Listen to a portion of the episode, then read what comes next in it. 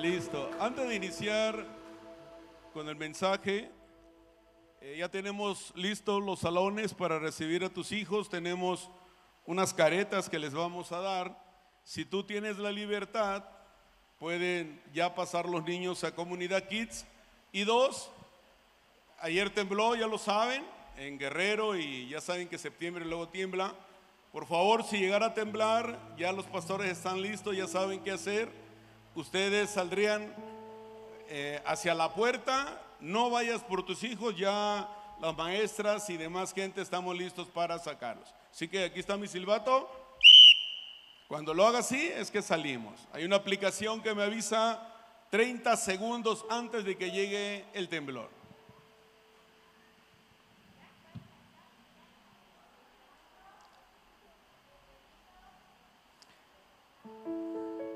Voltea a ver al que está a tu lado y dile, qué bueno que viniste.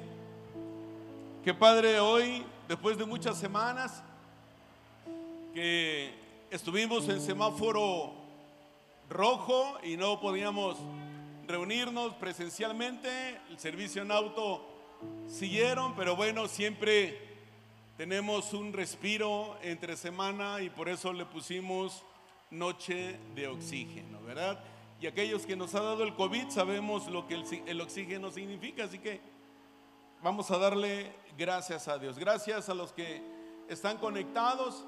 Quiero decirles que a las familias de Huatulco y Miahuatlán, la próxima semana ya reiniciamos con los servicios en auto. Hay que darle un fuerte aplauso al Señor.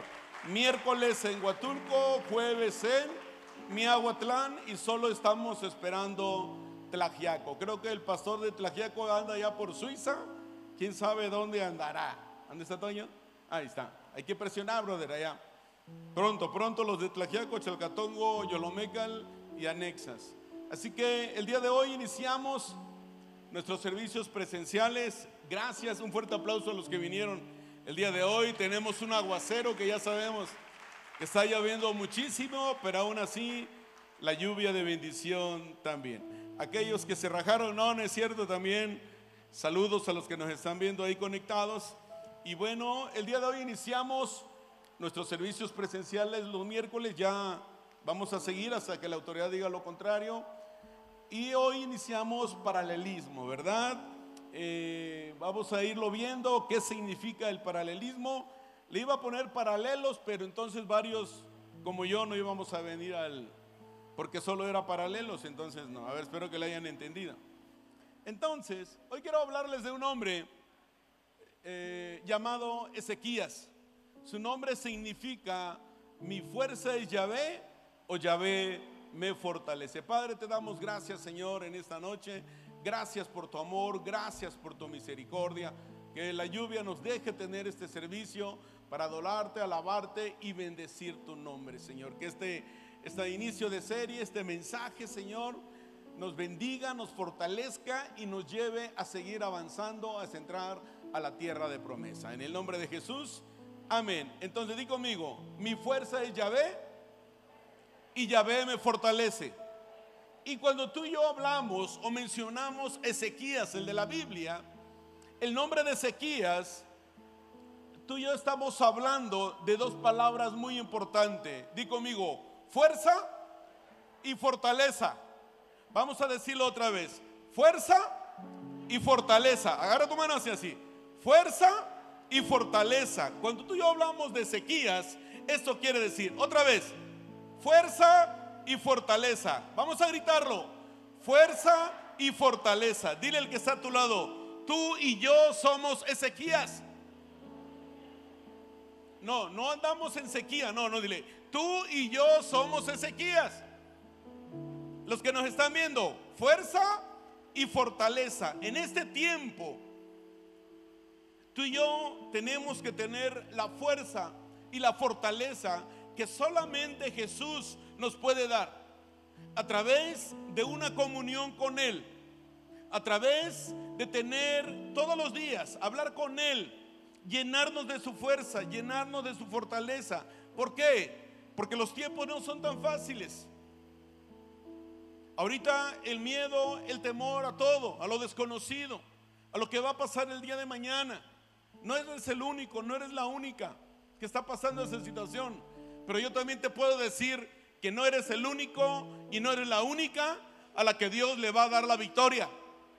Porque nos va a dar la victoria a nosotros. Pero este es un tiempo donde mi esposa y yo como pastores principales estamos viendo dónde estaban paradas las familias. ¿Quién era su base? ¿Quién era su roca? ¿En qué creían? Si solamente venían a la iglesia como una religión, solamente venían por cumplir o verdaderamente venían para tener una relación con Dios. Cuando tú y yo tenemos una relación con Dios, podemos enfrentar crisis y situaciones, pero mi fuerza y mi fortaleza proviene de Dios. Entonces, Ezequías gobierna en Judá y cambia agradable y gloriosamente la escena Judá con el reinado de Ezequías. Y en Ezequías hallamos una mayor devoción a Dios que hasta ahora habíamos visto a los reyes que le precedieron. Los dos reyes anteriores, muy mal, muy terrible, deshonraron a Dios, buscaron a dioses, quitaron el templo, adoraban otros dioses, les hacían sacrificios a otros dioses. Se olvidaron de su Dios, se olvidaron del templo. El templo estaba en ruinas, sucio, con basura. Los sacerdotes no podían entrar en ese lugar. Pero en este capítulo que vamos a leer, segunda de Crónicas 29, vamos a ver el inicio de la reforma que Ezequías se propuso llevar a cabo tan pronto como subió al trono. Y espero que tú entiendas, que tú hoy te sientas Ezequías. Hemos tenido quizás situaciones con la familia anteriores, hemos cometido errores anteriores, quizás hemos dejado de buscar a Dios, quizás hemos dejado de leer, quizás hemos dejado de congregarnos, quizás hemos dejado de orar, pero no te preocupes, eso ya es pasado, no puedes hacer absolutamente nada. Ezequías no podía hacer nada de lo que hicieron eh, los dos antiguos reyes. Él estaba enfocado en lo que iba a hacer en el hoy para ver el resultado el día de mañana. Así que, punto número uno, su exhortación a los sacerdotes y levitas al ponerlos de nuevo en posesión de la casa de Dios. Hay que darle un fuerte aplauso al Señor por todos los voluntarios, hombres de negro, multimedia, cafetería, todos los que nos ayudan, ¿verdad? Ese es un ejemplo. Sacerdotes y levitas, somos sacerdotes de nuestra casa. Somos levitas, servimos en la casa de Dios. Punto número dos, el interés y el esfuerzo que se tomaron los levitas para limpiar el templo y poner ahí las cosas en orden. Hubo un líder que se levantó y que les dijo, hey, limpiemos el templo y la casa de Dios. Hey, activemos otra vez la casa de Dios. Hey, adoremos y alabemos a Dios otra vez. Hey, vamos a limpiar el templo. Esta palabra les habló Ezequías y esta es la palabra que cada papá y mamá del hogar o los jóvenes tenemos que decir siempre. Nuestro templo no puede estar en ruinas, en basura, olvidado, donde no se adore, donde no se lave a Dios, donde no se lea su palabra. Punto número tres, solemne reavivamiento de las ordenanzas de Dios que habían sido descuidadas. Durante dos reyes se olvidaron del templo, se olvidaron de Dios, le fue como en feria. Los asaltaban, llegaban otros ejércitos, hacían eh, convenios con reyes paganos, adoraban a sus dioses.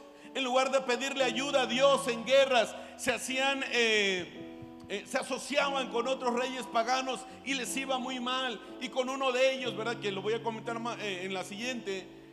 Les quitaban todos, les dejó que se llevaran los utensilios del templo, las cosas sagradas del templo. Es cuando tú le permites a Satanás que acabe con tu familia, que Satanás gobierne tu casa, que no sea Dios el que reina en tu casa. Cuando tú le permites que las tragedias y las situaciones gobiernen en tu casa. Por eso Ezequías, ¿qué significa? ¿Qué, significa Ezequías? Fuerza y fortaleza. Entonces, él, hizo que se reavivaran las ordenanzas de Dios que habían sido descuidadas. durante el cual se hizo expiación por los pecados del reinado anterior y comenzaron a funcionar los servicios en el templo. Comenzaron a funcionar los servicios en el templo. Dice que para gran satisfacción del rey y del pueblo. Vamos a leer Crónicas 29.1. Ezequías tenía 25 años cuando subió al trono de Judá y reinó en Jerusalén 29 años. Su madre se llamaba Abías, hija de Zacarías. Hizo, ¿qué dice el 2? Vamos a leerlo juntos. Él hizo lo que era agradable a los ojos del Señor, igual que su antepasado David. Voltea a ver al que está tú lo dile, tú has hecho lo que es agradable a los ojos del Señor. Ezequías, ah, eh, vuelve a abrir el templo, como nosotros el día de hoy, después de cinco semanas. Abrimos la iglesia con todas las medidas, hambrientos, ¿verdad? Eh, avivados, activados de poder tener otra vez nuestro servicio. Y dice el verso 3, en el primer mes del año de su reinado, Ezequías reabrió las puertas del templo del Señor y las reparó. Ezequías no vio cómo estaba el estado del pueblo, el estado de su castillo, de sus recámaras. Él no fue a recorrer las provincias de, su reinado, del pueblo que gobernaba. Él eh, él no empezó con nada material. Lo más importante para Ezequías era el templo, el servicio a Dios el hablar con Dios, el que el pueblo se encontrara otra vez con su Dios, el que el pueblo pudiera recibir otra vez de parte de su Dios. Los sacerdotes, los levitas llevaban años sin poder entrar al templo porque no se lo permitían. Los sacerdotes llevaban tiempo de no poder ofrecer un servicio a Dios, holocausto a Dios que servían, que ofrecían a Él. Los levitas no podían servir ahí cómo habrá estado el pueblo. Perdían las batallas, perdían las guerras. Sus reyes eran hombres malos y perversos, paganos, que dejaron de buscar a Dios y los obligaban a prostituirse con otros dioses. Ya no buscaban al Dios, al Yahvé, a Jehová. Pero de repente Dios levanta a un hombre, Ezequías, Levanta un hombre donde se puede ver la fuerza, la fortaleza y la energía de parte de Dios a través de un hombre que lo primero que hace es restaurar el templo de Dios. Lo primero que tú y yo tenemos que hacer es restaurar nuestra casa, nuestra familia, nuestro matrimonio. No vivamos como los dos reyes anteriores, vivamos como Ezequías. Un hombre que agradó a Dios, así como David. Un hombre que dice la Biblia hizo lo recto delante de los ojos de Dios.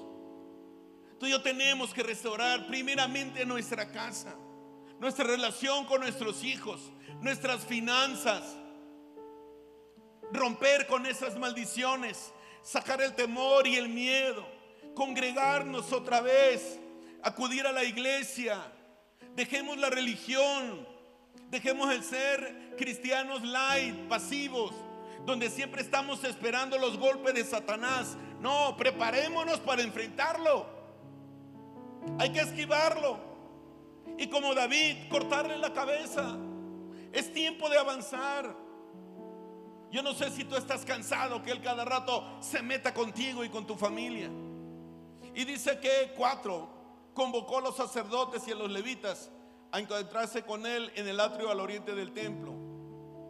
Que lo primero, citó a sus pastores y líderes antes de abrir o de hacer algo.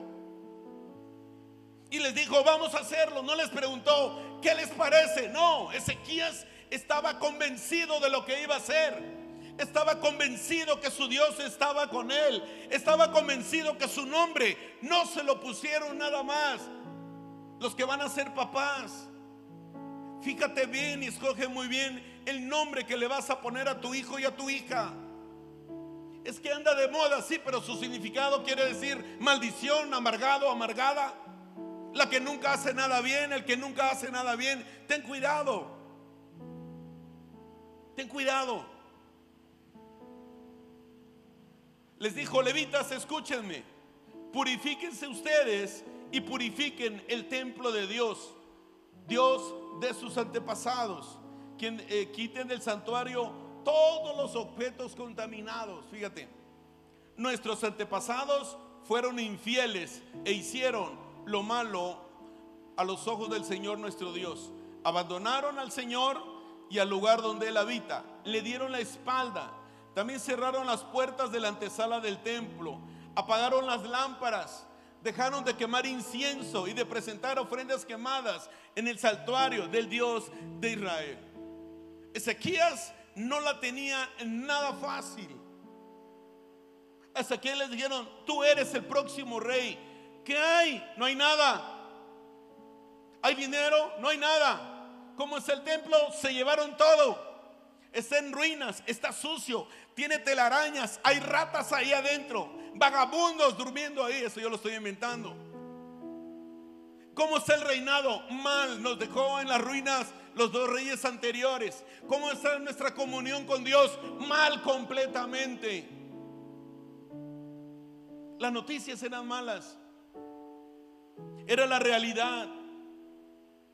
Pero eso no le importó a Ezequías. No lo llevó a la depresión. No lo llevó a cobardarse. No lo llevó a dejar de creer en Dios. Tú y yo hagamos lo mismo que Ezequías. Tenemos que creer en las promesas de Dios en nuestra vida. Los domingos en la serie de que estoy hablando de Moisés y el cruce del Mar Rojo. Tenían el mar enfrente. El domingo no te la vayas a perder la segunda parte. Pero Moisés sabía que Dios les había dicho que tenía una tierra preparada para ellos y no era el mar, era tierra firme. Si Dios te ha dicho que lo va a hacer, Él lo va a cumplir. Hay alguien que lo cree. Y dice el 8, por eso el enojo del Señor, le dice Ezequías, ha caído sobre Judá y Jerusalén. Él los hizo objeto de espanto, horror y ridículo, como ustedes pueden ver con sus propios ojos. Debido a eso, Nuestros padres murieron en batalla. Nuestros hijos, hijas y esposas fueron capturados. El rey les está diciendo el Estado al pueblo.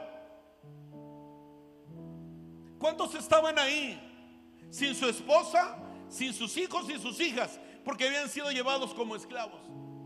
En un momento les cambió la vida. En un momento, familias, nos puede cambiar la vida. En un momento estás bien, en un momento puedes estar mal, pero no importa si ese momento llega, porque tú estás fortalecido en el Señor y lo que venga, estás listo para enfrentarlo. El punto y el problema es cuando no estás preparado.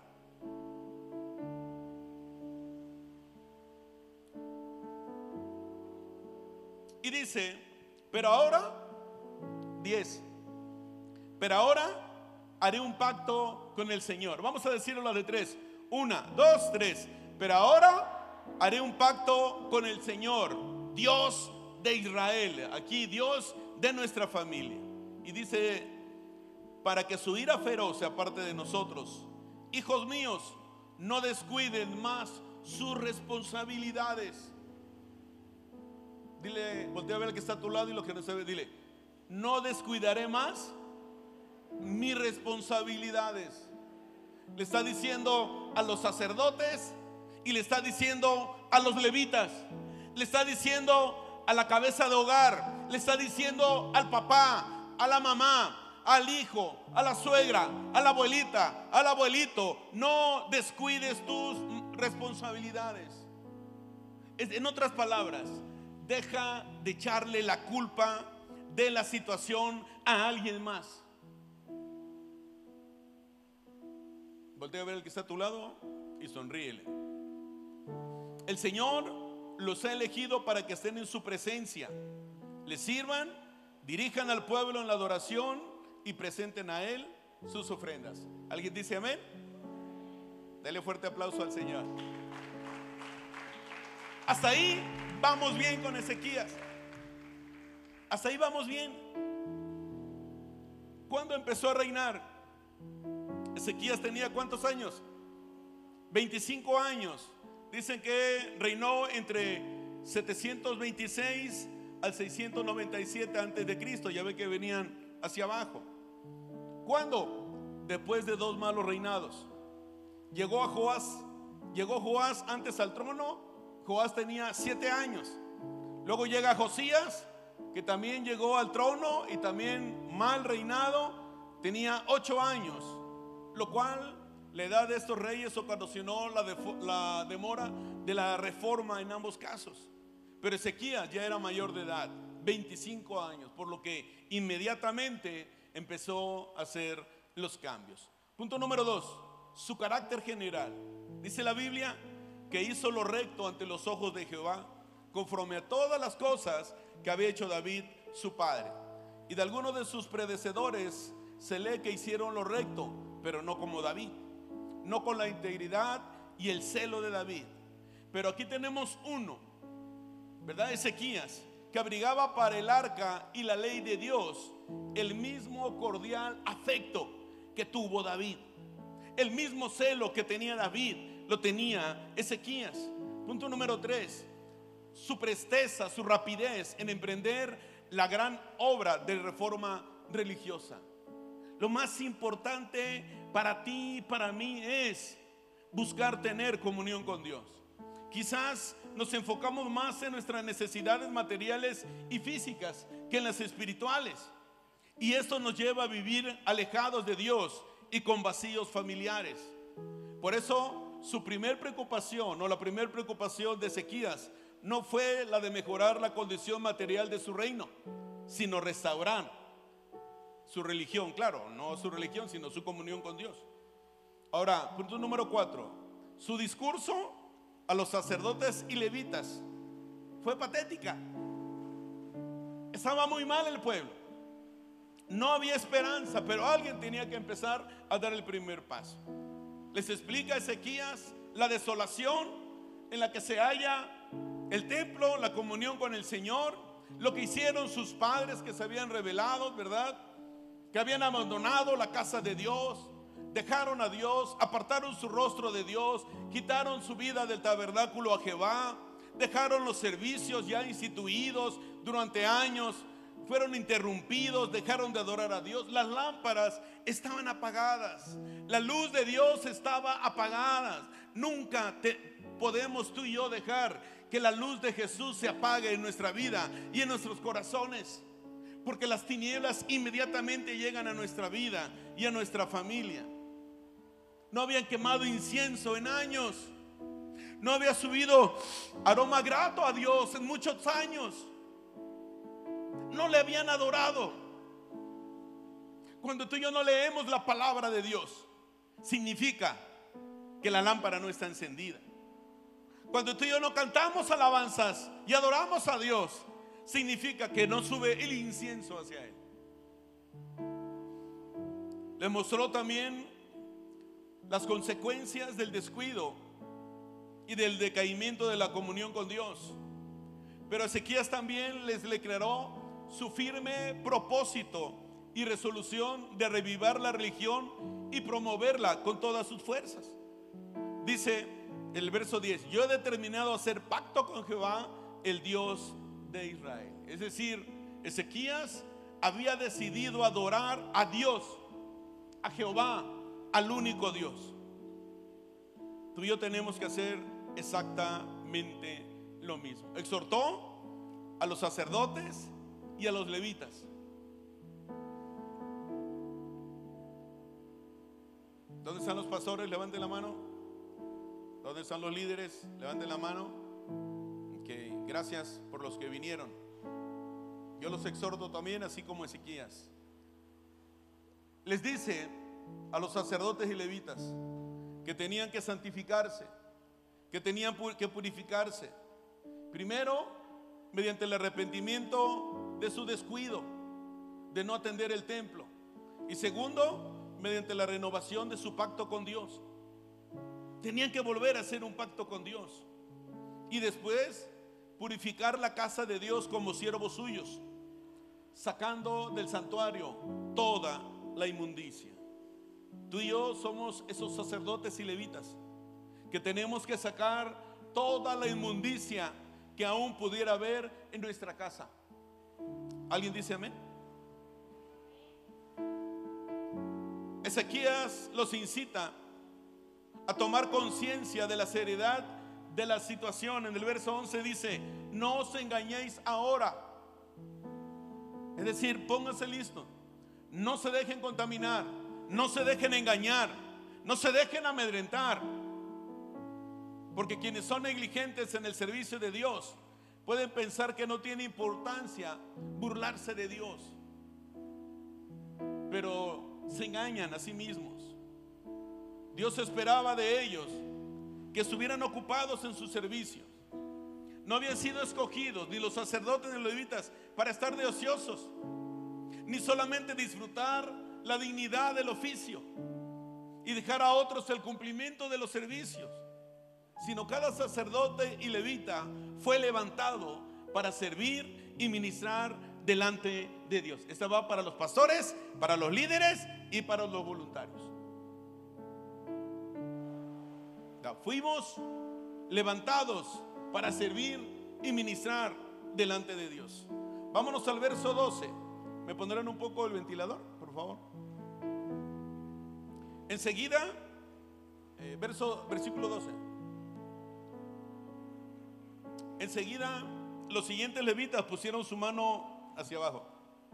A la obra del clan, eh, pusieron sus manos a la obra del clan de Coat Maad, hijo de Amasai, Joel, hijo de Azarías, del clan de Merari, Cis, hijo de Abdi, Azarías, hijo de Jejalelel, del clan de Gersón, Joá, hijo de Sima, de Den, hijo de Joa, Agustín, de la familia Flores, Felipe, de la familia Nieves, Roberto, de la familia Flores, Saúl, de la familia Hernández, no Andrade, eh, ¿quién más? Víctor, de la familia Guerra, Guerra, ¿ah? o oh, si cuál es el apellido, no, pero es Guerra, tú eres Guerra, ¿ah? Das Guerra, ok. ¿Quién más? Patti de la familia Torres, eh, Maricel de la familia Maricel, la Santiago, ¿ah? La Santiago, cuidado con ella, Santiago, ok. Y así todos. Verso 15. Estos hombres reunieron a sus hermanos levitas y todos se purificaron. Luego empezaron a purificar el templo del Señor, tal como el rey lo había ordenado. Se aseguraron de seguir todas las instrucciones del Señor al hacer su trabajo. Los sacerdotes entraban en el santuario del templo del Señor para purificarlo y sacaron al atrio del templo todos los objetos contaminados que encontraron. De ahí los levitas los llevaron al valle de Cedrón. Comenzaron a trabajar a principios de la primavera, en el primer día del nuevo año. Y en ocho días habían llegado hasta la antesala del templo del Señor.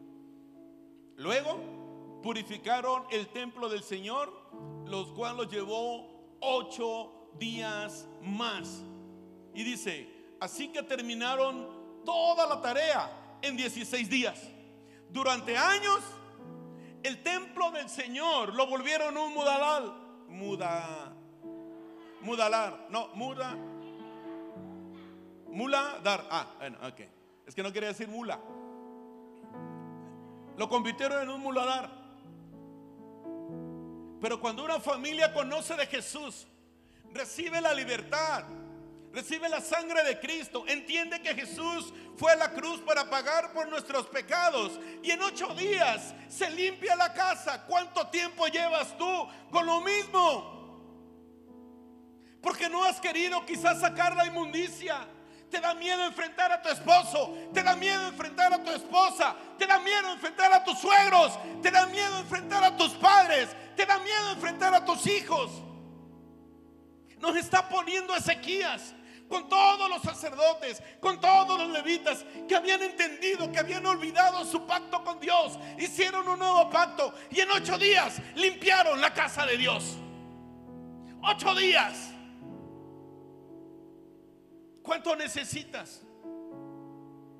¿Cuánto necesitas? ¿Cuánto más necesitas para que puedas sacar toda la inmundicia que el diablo o nosotros mismos hemos traído a nuestra casa y a nuestra familia? ¿Cuánto esperas más para cambiar tus hábitos?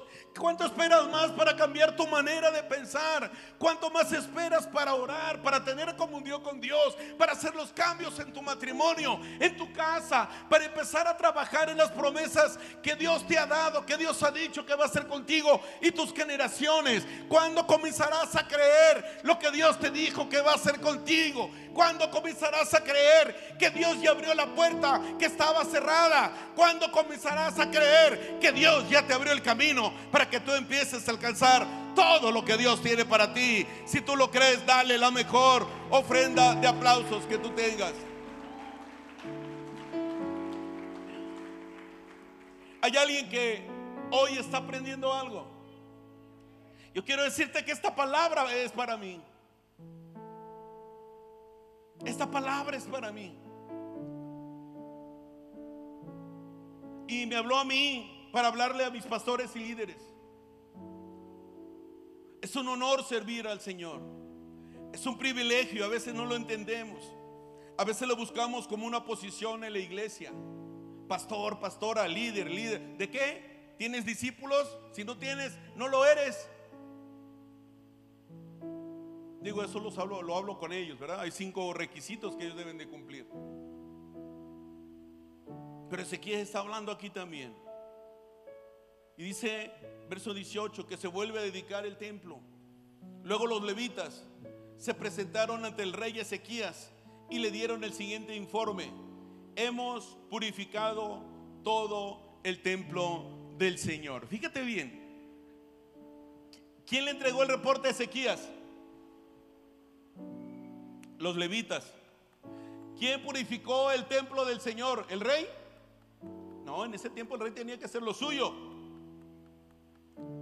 El altar de las ofrendas quemadas con todos sus utensilios y la mesa del pan de la presencia con todos sus utensilios. Es decir, todos los utensilios estaban contaminados. Y dice el 19, también recuperamos todos los objetos que había desechado el rey Acaz, era el anterior, cuando en su infidelidad cerró el templo.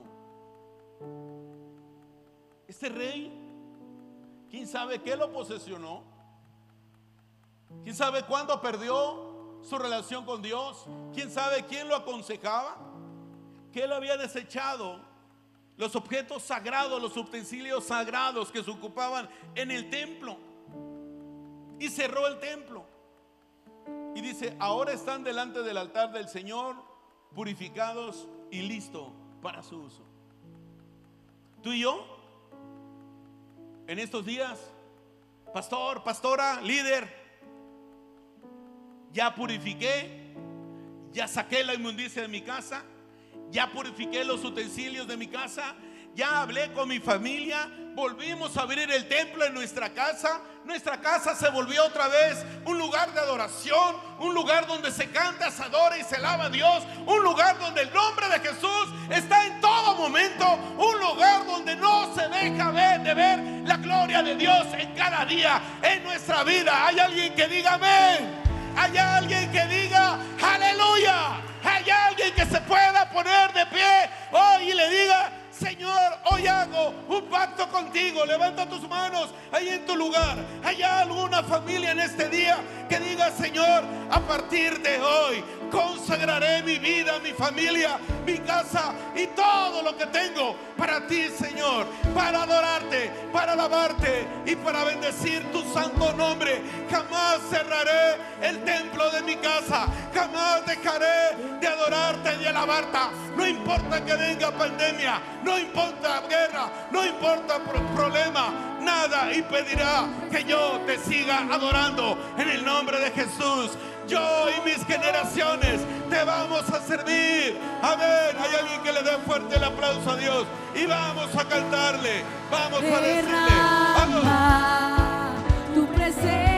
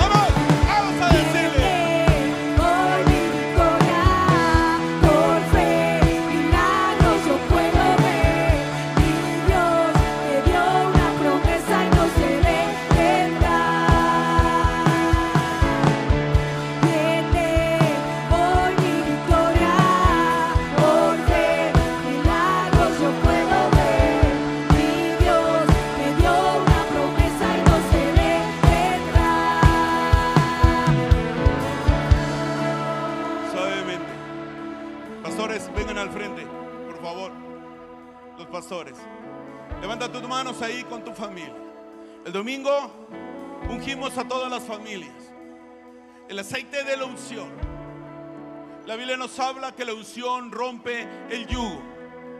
El enemigo de nuestra vida ha querido traer un yugo en este tiempo. Pero hoy vamos a colocar igual aceite en tus manos. En lo espiritual, los que nos están viendo también lo vamos a hacer. Y vamos a hacer una oración. Así que mientras está la adoración, la cantan suavemente, pero sigamos cantándola. Los pastores van a pasar y van a orar por ti, sin tocarte con todas las medidas necesarias. Así que tú y yo, mientras adoremos al Rey de Reyes, vamos a seguir adorando. Adelante, vamos a pasar, pastores. derrama tu presencia, Dios,